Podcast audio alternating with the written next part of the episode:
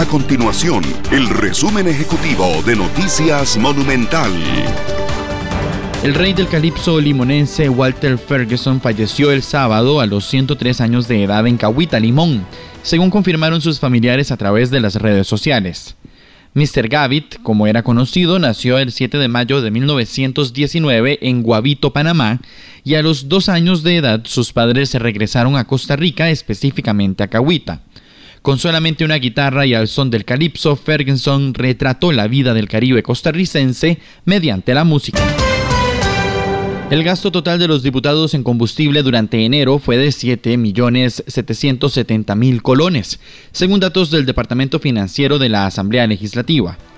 Tener derecho a gastar hasta 500 litros de combustible por mes de forma discrecional y gratuita es uno de los beneficios que tienen los legisladores.